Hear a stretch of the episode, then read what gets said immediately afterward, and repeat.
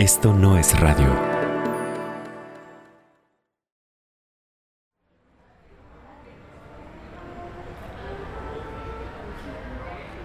Y estamos ella y yo caminando detrás de, los chicos, estamos siguiéndole los pasos para hacerle la señal a la policía cuando llegue. Y ellos dan vuelta en la calle donde no hay casi bares. Pero sí hay familias transitando por el mismo lado de la banqueta y hay familias que cruzan con ellos, que los ven, pero no, no se detienen, no, no hacen nada más que verlos con este morbo, ¿no? No sé, en ese momento creo que me sentí como impotente de no poder entrar y decir, oye, ya estuvo, cabrón, ¿no?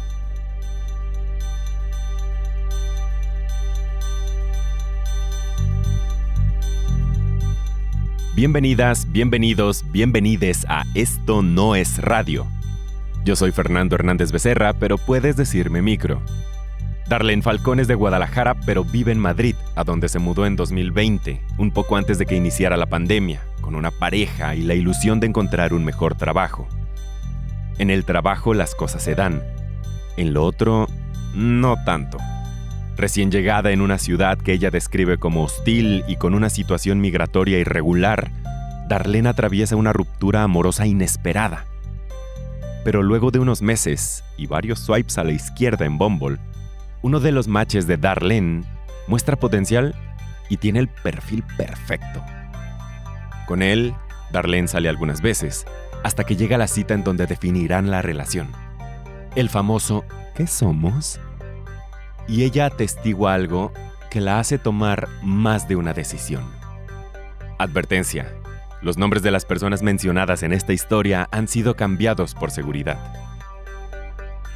Esta es la temporada 4 episodio 9 y final de temporada. ¿Qué te hace pararte?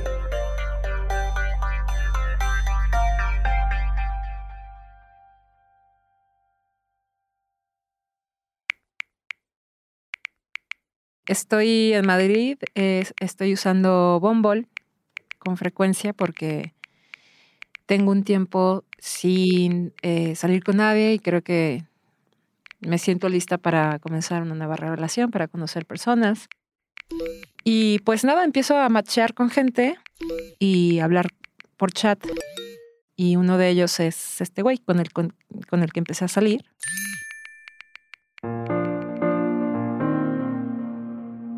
Es periodista, es catalán francés, es de izquierdas, trabaja para un medio eh, en España y bueno, es un güey pues que tiene muchas habilidades para escribir. Entonces, pues iba viendo el chat y decidimos vernos, conocernos y comenzar a salir.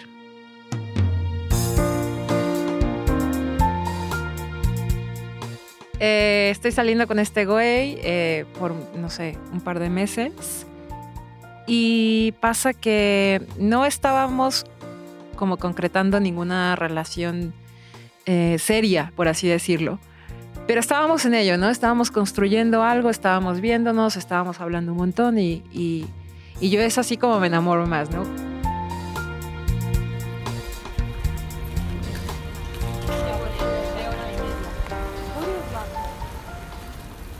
Una vez nos quedamos de ver en el Parque El Retiro, que es un parque muy importante ahí de, de, Madrid, muy grande.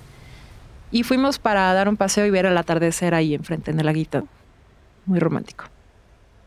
Después de eso nos dirigimos a un bar que está ahí cerca, el bar se llama El Paleto.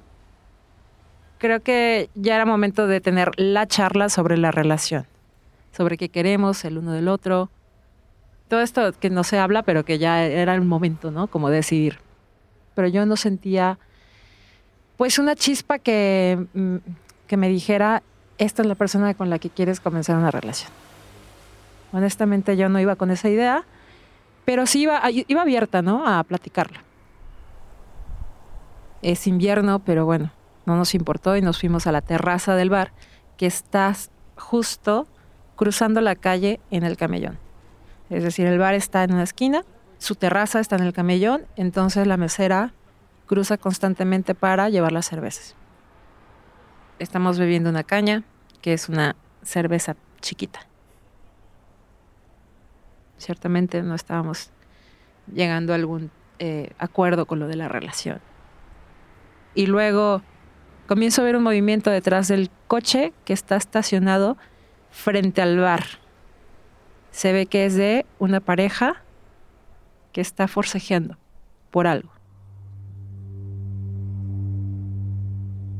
Yo no lo tengo claro todavía porque no alcanzo a distinguir a través del cristal del coche, pero sé que algo está pasando por las miradas de las personas que van pasando por la banqueta.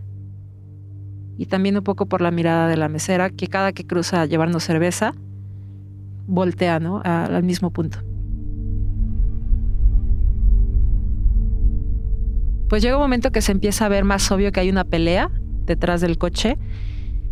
Y lo primero que le digo a este güey es, ojo ahí, creo que se están peleando, creo que algo está pasando. Y bueno, lo que hizo fue levantar la mirada para, para ver dónde le estaba yo señalando la situación. Y con la cabeza sintió como de sí. Algo está pasando. Y regresó al teléfono. ¿No? Estaba creo que en Twitter. Estas personas que estaban peleando detrás del coche avanzan un poco más como en el mismo eh, forcejeo, ¿no? Se empieza a ver más claro que es una pareja con una carreola y el chico está tratando de quitar a la chica de la carreola. Están forcejeando por la carreola. La niña está llorando y están hablando al mismo tiempo que forcejean. Pero se ve que también lo hacen de manera discreta, como que no quieren causar mucho, no quieren llamar la atención, pero ya la están llamando porque la gente no deja de pasar y, de ver.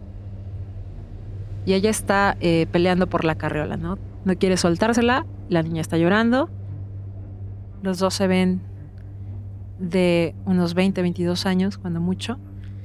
El chico, por ejemplo, no sé si viene de fiesta, pero claramente está alcoholizado, tiene un semblante pues de cansancio y como de pues de borracho. La chica está un poquito más eh, arreglada, está arregladita de su pelo, lo tiene lacio los dos son morenos y la niña se parece mucho a la mamá. La niña tiene alrededor de dos años, tres quizá, y está volteando porque no termina de entender lo que pasa en la carreola, pero siente y escucha que, que hay una pelea.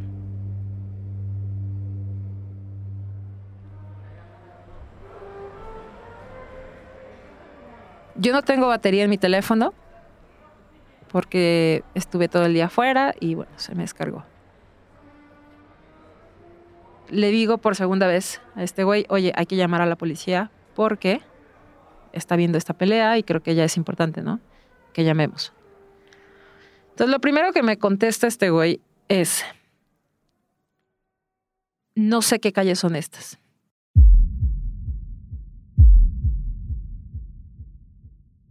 Entonces, me quedo yo con esa respuesta, no le digo nada, solo me quedo un poco como incómoda con la respuesta que me da, pero sigo atenta a la situación. Lo siguiente que pasa es que el güey que está forcejeando eh, por la carreola con la chica, ahora empieza a hacerlo, pero por el teléfono. Empieza a quererle quitar el teléfono. La niña sigue llorando. Y lo siguiente que pasa es que él la toma por detrás, hace fuerza tomando su muñeca con una mano y con la otra empieza a apretar su antebrazo con su cuello. Y lo primero que hago es levantarme y gritar, ¡suéltala, pendejo!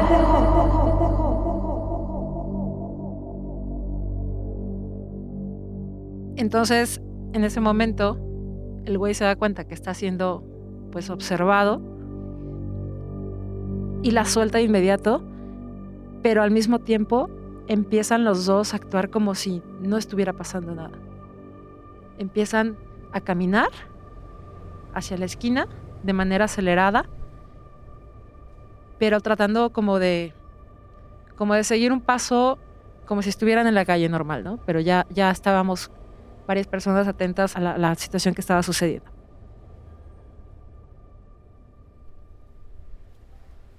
La chica también se nota que tiene como vergüenza de lo que está sucediendo. Entonces le pido a este güey que, que llame a la policía, pero ya de, ahora de una manera como exigiendo un poco que ya lo haga. Y comienza a buscar en, en su teléfono, en las aplicaciones, comienza a buscar algo y me, quedo un poco como viendo qué está pasando porque no, no entiendo si está llamando o no está llamando. Le pregunto, oye, ¿qué haces? Y me dice, estoy por bajar una app que te ayuda a ubicar las denuncias que haces a la policía. Bueno, me empieza a explicar el, el funcionamiento de la app. Le digo, güey, solo llama a la policía. Son tres putos números. En ese punto yo estoy muy acelerada. Estoy parada. Estoy viéndolo de arriba abajo porque me parece ya.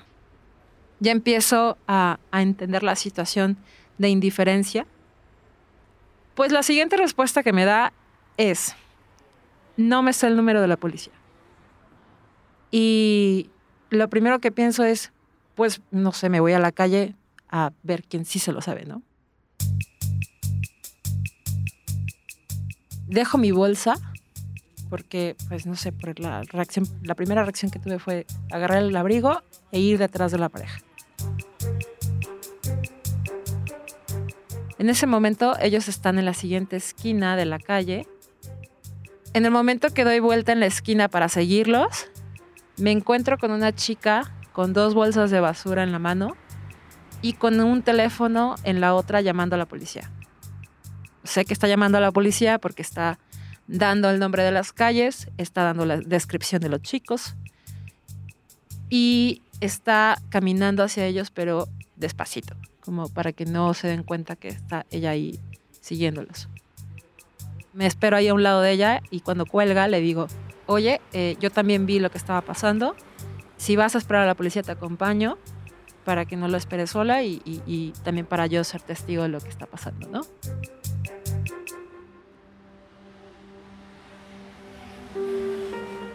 Y lo primero que siento es un alivio de que alguien ya estaba llamando a la policía, alguien ya estaba en contacto, ya estaba dando la descripción. Me paré como con un rush de seguirlos y de no saber qué iba a hacer, porque bueno, sabía que algo tenía que hacer, no sabía qué iba a hacer, pero cuando me encuentro con esta chica que ya estaba llamando a la policía, me siento acompañada, me siento escuchada y ya, ya veo que también alguien está en la misma página, ¿no? Que es, hay que llamar a la policía. Esta chica que me encuentro tiene unos 40 años, tiene pelo corto y lo primero que me dice cuando cuelga el teléfono es, me da mucha pena por la niña. Yo tengo una hija de la misma edad.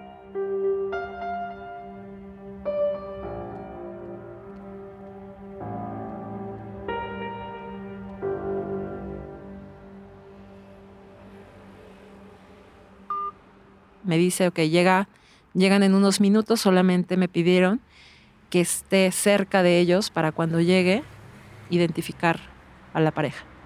Me piden que, cuando lleguen les haga una señal para saber quiénes son. Pasan tres minutos y estamos ella y yo caminando detrás de, los chicos, estamos siguiéndole los pasos para hacerle la señal a la policía cuando llegue. Esa calle por la que empiezan a caminar, no hay tantos bares, porque los bares están en la avenida. Y ellos dan vuelta en la calle donde no hay casi bares. Pero sí hay familias transitando por el mismo lado de la banqueta y hay familias que cruzan con ellos, que los ven pero no, no se detienen, no hacen nada más que verlos con este morbo, ¿no?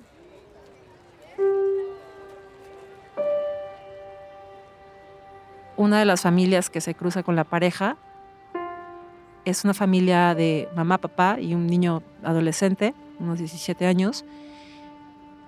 Y el chico le dice a sus papás, oye, están, están peleando, deberíamos llamar a la policía. Y lo que le dice la mamá es, no te metas.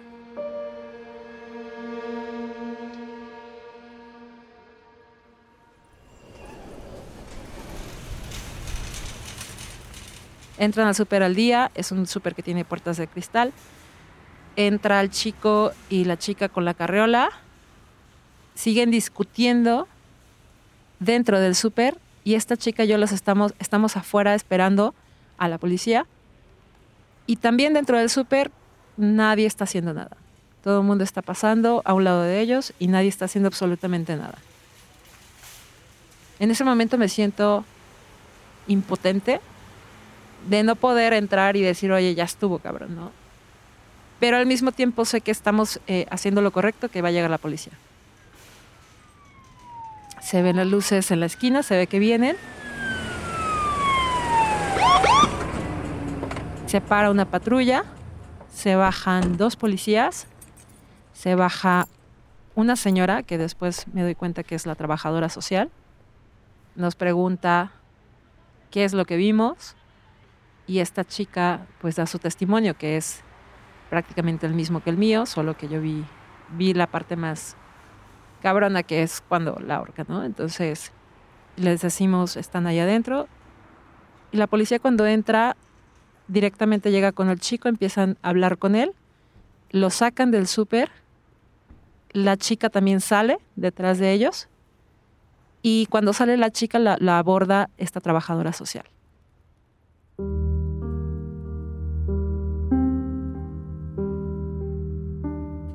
Lo que me llama la atención es que la trabajadora social la lleva un poco lejos de, la posición del chico y de la policía, como para que no vea la situación. Voltea la carriola hacia donde está ella, para que la niña deje de ver como todo lo que está sucediendo. Y empieza a hablar con la chica. Cuando sale la chica a hablar con la trabajadora social, suelta un llanto como de de alivio y creo que también está sorprendida de, de que alguien haya llamado a la policía. La trabajadora le empieza a tomar los datos, empieza a calmar a la niña un poco y esta chica se pone de cunclillas con su niña, se pone de cunclillas y le empieza a decir todo está bien, todo está bien. Y la niña se empieza a calmar un poco estamos un poco más tranquilas y satisfechas de que ya está siendo ayudada.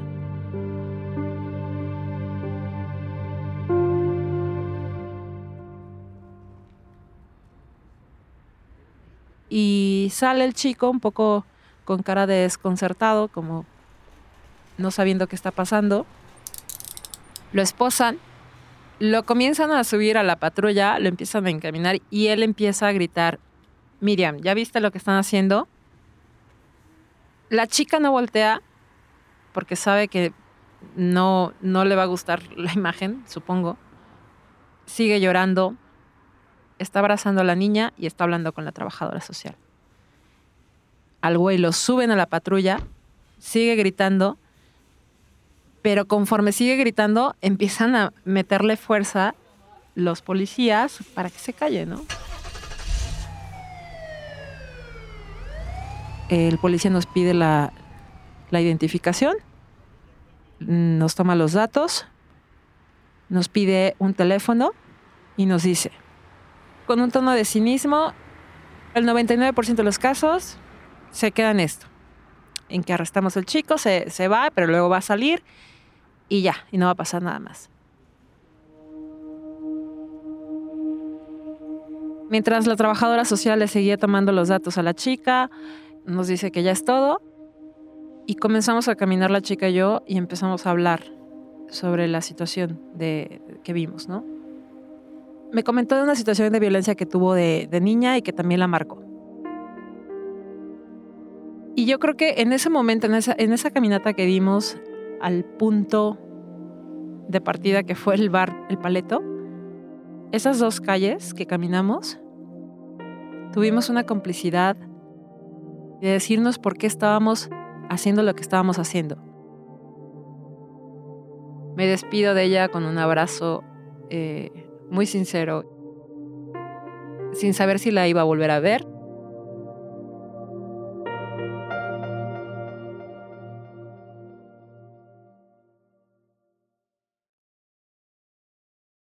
Dos semanas después de, de lo que sucedió, me llega una llamada de la comisaría de la policía. Me dicen mi nombre completo y me preguntan si soy la persona que tal fecha presenció lo que se denunció. Y la verdad es que estoy muy, muy sorprendida por la llamada, porque recuerdo perfecto lo que nos dijo el policía, que fue el 99% de los casos no trasciende y, no denuncian y, y queda en esto y ya está. Entonces cuando me llaman, sé que es por eso, pero luego la chica de, que estaba detrás del teléfono me lo confirma, me dice, fulanita, la de la denuncia, hizo una denuncia formal en la comisaría y necesita las testigos que estaban en el lugar de los hechos, ¿no?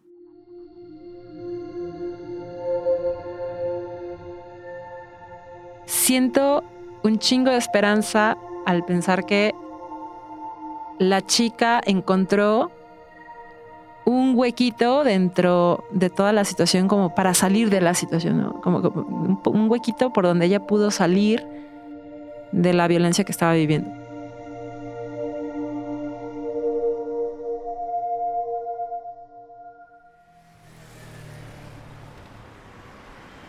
Entonces me citan, voy a la audiencia, llego temprano, llego a las 10 de la mañana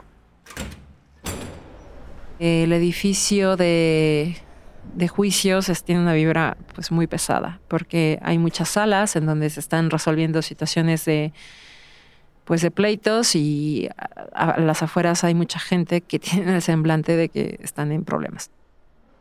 Me siento a esperar. Primero llegó la abogada del güey. Me doy cuenta que la abogada está hablando con la gente del juicio y dentro de lo que estoy escuchando es que está tratando de posponer el juicio porque su representado no trae una identificación. Y cuando está sucediendo todo esto, llega esta chica, la agredida, y yo la identifico porque no, no se me va a olvidar su cara. Llega sola, yo creo que ella claramente no me identificó porque cuando sucedió todo, ella estaba eh, pues absorta en la situación en su, en su hija y en la trabajadora social y la testigo y yo estábamos a unos pasos como más expectantes que otra cosa. Entonces, cuando llega y se registra, se sienta a un lado mío, la noto nerviosa y está como muy atenta alrededor. Y volteo y le digo, hola, fulanita, le digo, yo soy tu testigo.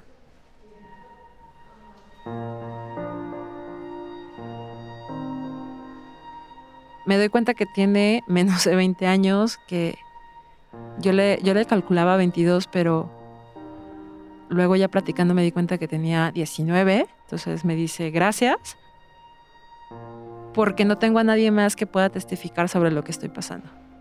Si no hubiera pasado eso, yo no hubiera venido a hacer la denuncia. Empezamos a platicar y me cuenta que tenía una relación de abuso con este güey y que se habían dejado, bueno, que más bien ella lo dejó porque es alcohólico, porque eh, le llegó a pegar varias veces y es muy violento.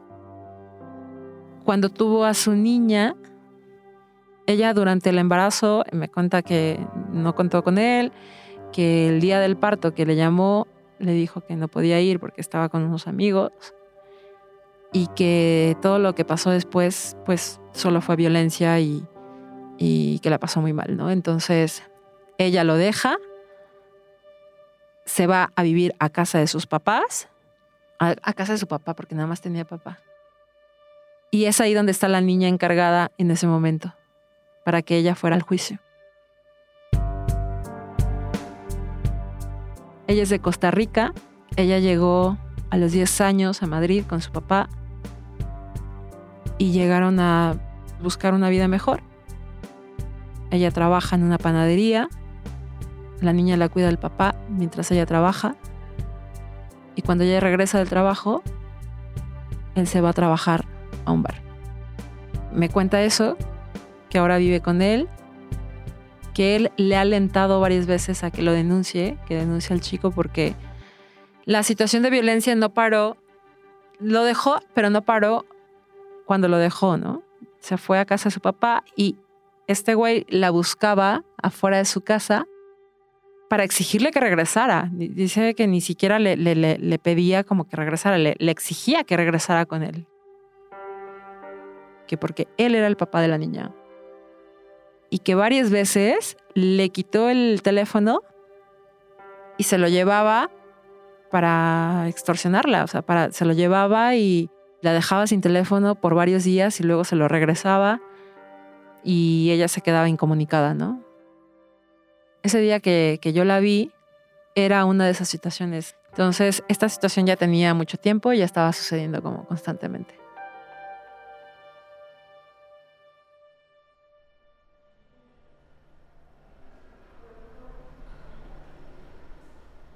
Yo me doy cuenta que la abogada del güey está queriendo eh, posponer el juicio y lo que alega es que su defendido no trae identificación, que se le olvidó. Yo sin ser muy hábil legalmente, o sea, me doy cuenta que es, una, es un tipo de maniobra ahí para extender el juicio y para que ganar tiempo. Esta chica me dice, yo tengo una foto de tu identificación. O sea, yo tengo una foto de la identificación de este güey. Entonces, me la muestra en el teléfono y lo que piden las señoras del juicio es, lo tienes que mandar a tal mail de, del juzgado, ¿no? Entonces ella no tiene internet, yo sí. Me acuerdo que le tomé creo que una foto de la pantalla y se las mandé yo por mail. Y mientras este güey está con su abogada a unos cuantos pasos, está hablando con ella. Cuando lo veo, no me da la impresión de que haya estado en la cárcel. Viene casual, viene con unos pantalones holgados y, no sé, peinado con mucho gel. Está preocupado y se da como por iniciada la sesión, ¿no? El juicio se hace por dos partes. Primero entra el acusado con su abogada y con su testigo que bueno, cabe destacar que el testigo es aparentemente un amigo que no estuvo en, el día de los hechos, pero bueno, yo que sé, lo llevaron como testigo. Mientras ellos están dentro, llega la chica de las bolsas de basura, que también es testigo. Llega tarde mientras ellos están ahí dentro, se disculpa, y le presento a Miriam, la chica que hizo la denuncia.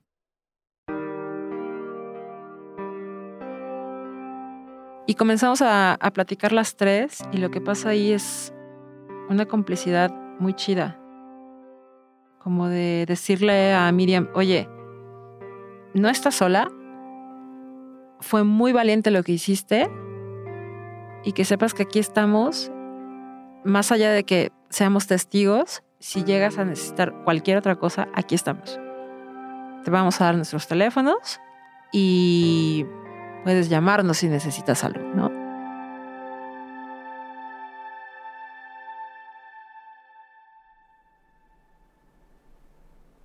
Ah, cabe destacar, ella no tiene abogada, no tiene abogada, porque cuando fue a hacer la denuncia, me platica Miriam, que le dijeron, puedes tener un abogado de parte de la comisaría, pero eso se tarda un montón.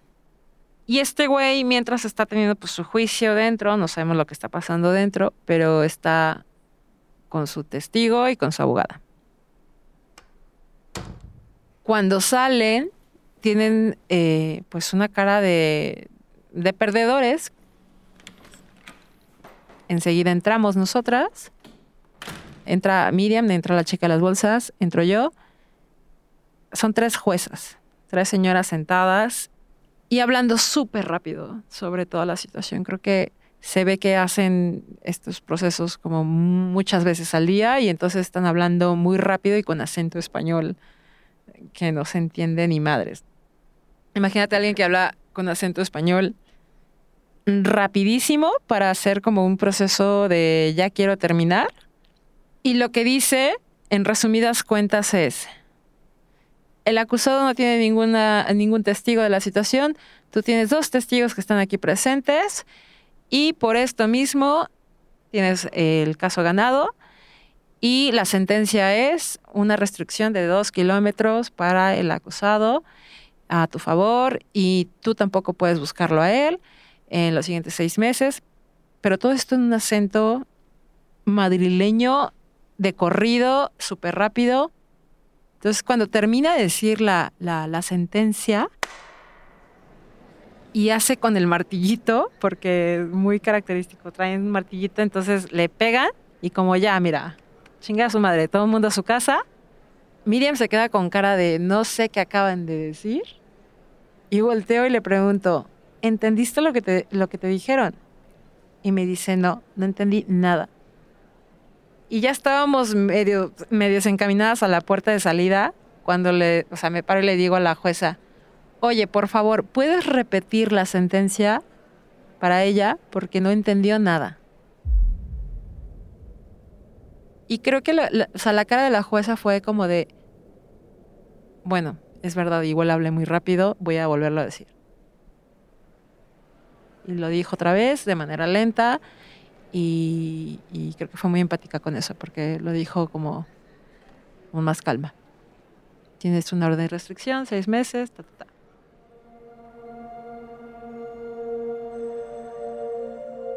Cuando Miriam escucha la sentencia, pues se le nota una cara de paz, de entender que ya al menos por seis meses iba a tener lejos a, este, a este güey, ¿no? Nos despedimos las tres con, con un abrazo. Esta chica testigo también de las bolsas igual le ofreció su ayuda, le dijo que ahí estaba y fue muy emotivo. O sea, lo, hablamos allá fuera del juzgado. Eh, la esperamos a que llegara su taxi por, por ella y, y, la chica de las bolsas y yo compartimos otro taxi y nos fuimos juntas en el mismo y estoy tranquila y estoy como satisfecha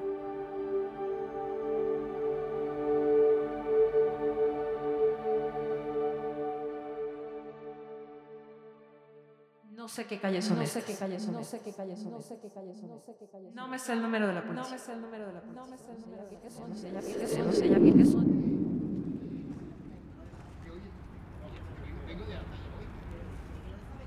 Sigue este güey ahí sentado. Me ve cruzar la calle como con una cara de sorprendido, no sabía qué estaba pasando. Llego, me siento y le digo, hay que pedir la cuenta. Y lo primero que me pregunta es, ¿qué pasó? Y le contesto, pues nada, que alguien sí llamó a la policía, llegaron, se llevaron al güey y nos tomaron los datos. Y se queda en silencio durante un buen rato. Voltea hacia la mesa, no me ve a los ojos, pero sabe que hay una situación muy incómoda que es no hiciste algo muy sencillo que te pedí, que era llamar a la puta policía. Creo que siente vergüenza, pero lo siguiente que pasa es empezar a justificar por qué no llamó a la policía. y me dice, es que Darlene, creo que tú tienes otro tipo de reacción ante la violencia, que es muy distinta a la mía. Creo que tú estás más acostumbrada a ver violencia y es que yo no, y yo tengo una reacción más lenta. No sé cómo traducir el sentimiento, pero creo que sí traté de empatizar con esa parte, pero luego me caché que sobreempatizo con la gente, ¿sabes? A ver, es que no me cabía en la cabeza cómo la persona que yo estaba idealizando que era muy sensible ante temas sociales, estaba teniendo una respuesta de mierda ante algo que estaba pasando en sus narices. No sé cómo decirlo, pero eh, como que en parte sí traté de eh, como de justificarlo, pero luego ya no. Luego dije, a ver, no. Hay cosas que se pueden hacer muy sencillas. No, o sea, no estaba pidiendo, no te estuve pidiendo que, que te pararas a pelear con el güey, ¿no? Y tuvieran ahí una pelea por defender a la chica. Te pedí sencillamente que hicieras una llamada Creo que fue muy claro y muy explícito lo que te estaba pidiendo en el momento y te negaste a hacerlo tres veces. No se lo digo. No se lo digo, pero lo pienso y se lo traté de decir como de una manera muy amable. Y otra vez ahí está la parte de la mujer tratando de suavizar todo. ¿Y cómo le digo que es un pendejo sin que suene que lo estoy pendejeando? ¿Sabes? Y es medio tóxico eso, porque es que a veces se tiene que decir las cosas tal cual, ¿no? Eres un pendejo, debiste haber llamado y ya está. Pero no lo hizo.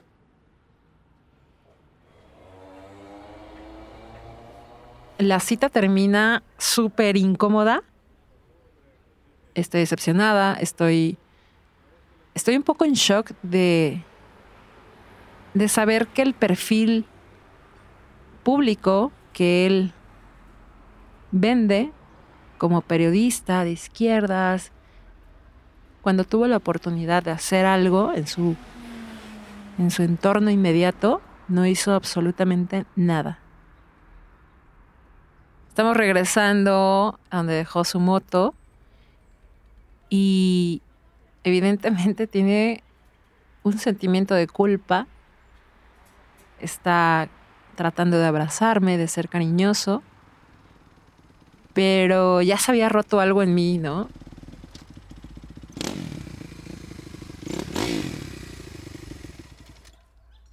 Llegamos a mi casa, me bajo de la moto, me quiere dar un beso en la boca y le esquivo el beso y le doy uno en la mejilla y le digo nos vemos.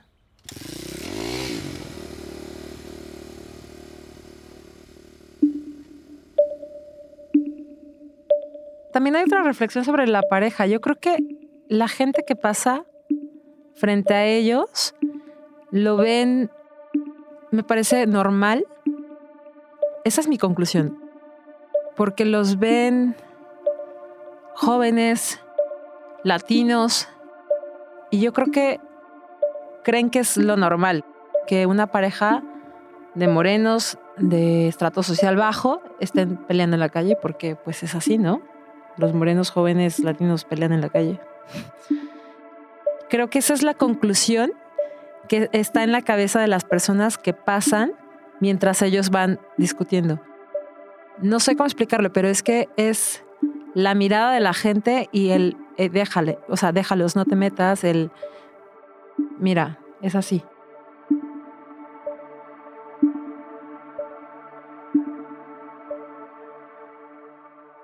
O sea, si, si, la chica hubiera sido rubia y el güey hubiera sido moreno, también la reacción hubiera sido distinta. O sea, como pensar en todas las posibilidades en las que las personas sí hubieran reaccionado, también me hizo pensar en, pues eso, güey, toda la cochinada que tenemos en la cabeza y todos los filtros que tenemos, en los filtros que tenemos antes de reaccionar.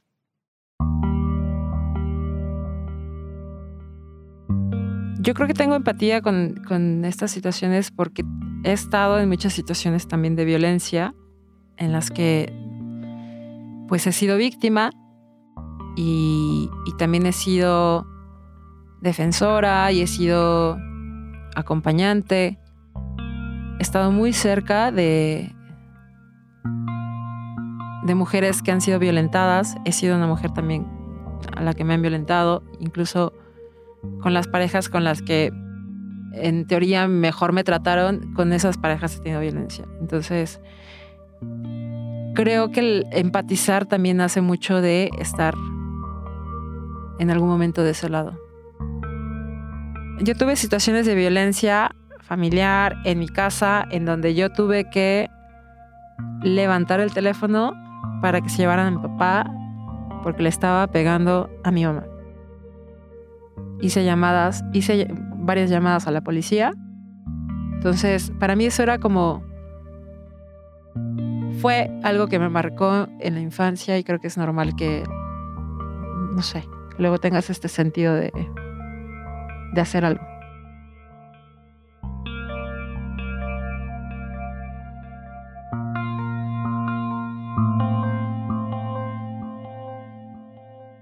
Creo que no debería haber como una obligación de si tú pasaste por eso, ahora tú tienes que defender a otras mujeres. Creo que es importante darnos esa chance de procesarlo como cada una lo pueda procesar y no cargar esta responsabilidad de ahora te toca a ti, sino saber que las personas que podemos estar más proactivas en, en denunciar, en hacer algo, pues yo qué sé, a lo mejor es un proceso que nos tocaba vivir y, que es un, rol que estamos dispuestas a, a tomar, pero no por eso nuestra experiencia de violencia es más valiosa que la de las personas que deciden no ser proactivas con, con esta situación. Creo que eso hay que entenderlo y respetar a quien no quiera eh, pararse a decir yo voy a defender a todas las mujeres que vea que están siendo violentadas.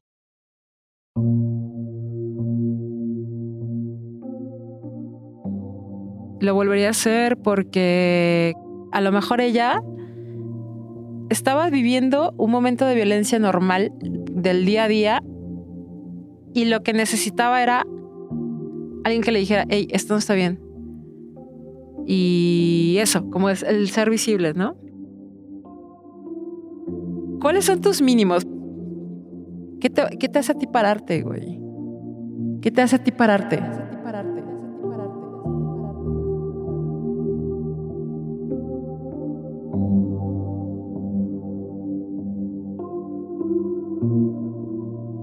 ¿Qué te hace pararte? fue escrito y producido por Natalia Luján, Luis Raúl López y Fernando Hernández Becerra o sea, yo. Mezcla y diseño sonoro de Luis Raúl López, dirección de sonido de un servidor. Natalia Luján es editora de comunidades y productora. Sandra Fernández es asistente de producción y fact-checker. Esta temporada contamos con ilustraciones de Citlali Rayas. Para la lista completa de créditos y redes sociales de todo el equipo, visita esto no es radio.mx.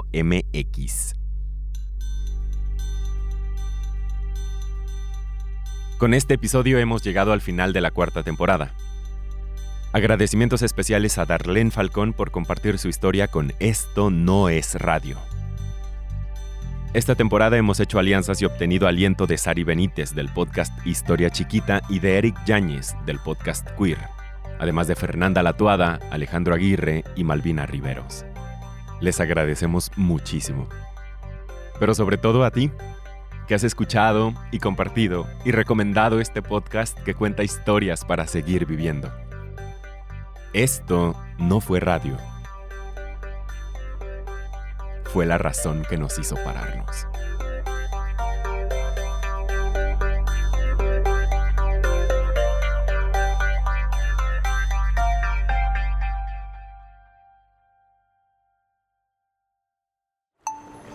Esto no es radio.